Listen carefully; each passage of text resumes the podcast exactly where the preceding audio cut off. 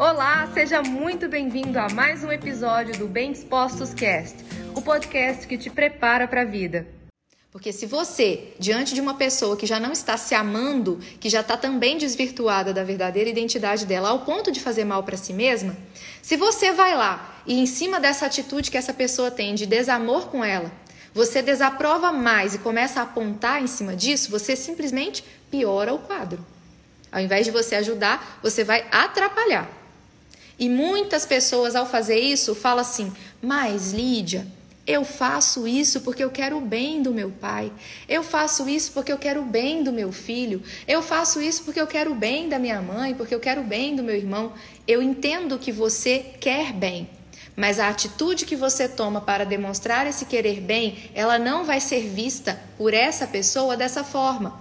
E se essa pessoa já estava desvirtuada da verdadeira identidade dela e já estava se prejudicando, o que que você está provocando? Que essa pessoa ela feche mais ainda o coração para você e para tudo que você falar, e isso vai afastar ela ainda mais da mudança. Então, quando eu falo para vocês que a melhor forma de você inspirar mudança em alguém é você mudando a si mesmo, é você vivendo a sua verdadeira identidade, é você vivendo quem você verdadeiramente é, se percebendo e curando e cuidando de você.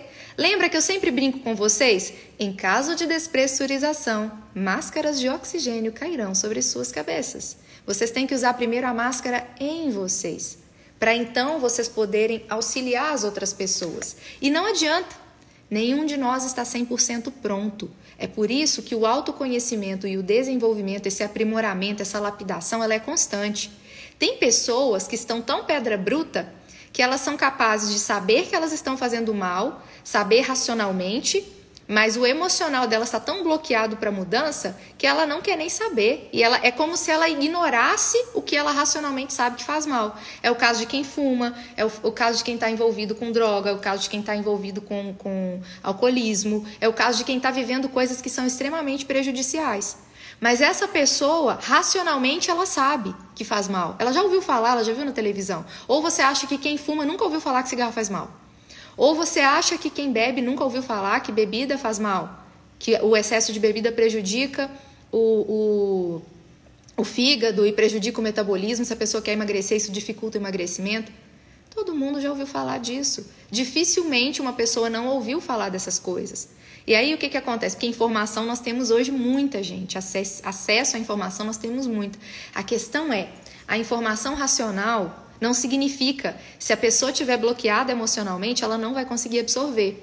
Vamos usar um exemplo dentro do que eu estava falando da pessoa que adquire o estresse pós-traumático? Vamos trazer agora, além do estresse pós-traumático, vamos pensar uma pessoa que não tinha transtorno do pânico e ela desenvolveu síndrome do pânico.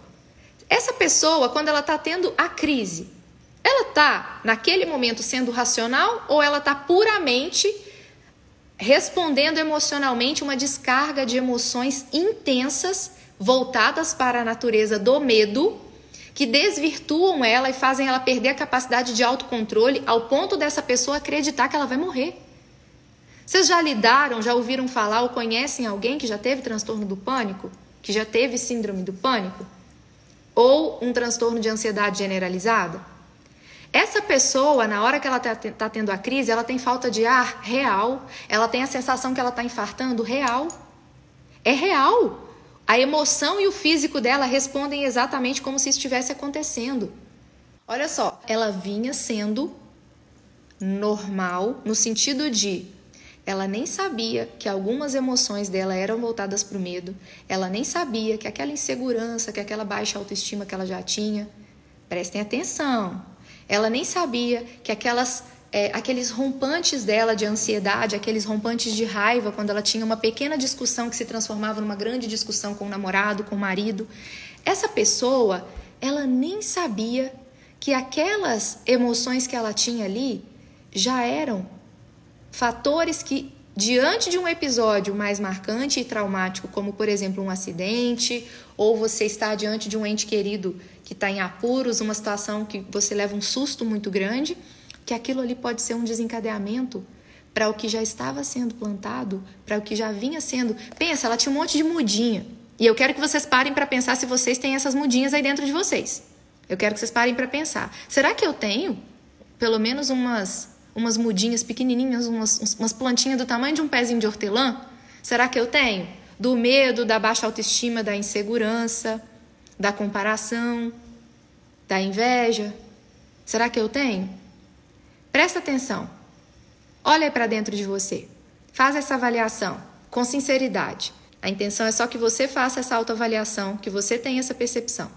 E esse foi mais um episódio do Bem Dispostos Cast. Aguarde o nosso próximo encontro e lembre-se sempre: cresce mais quem cresce junto.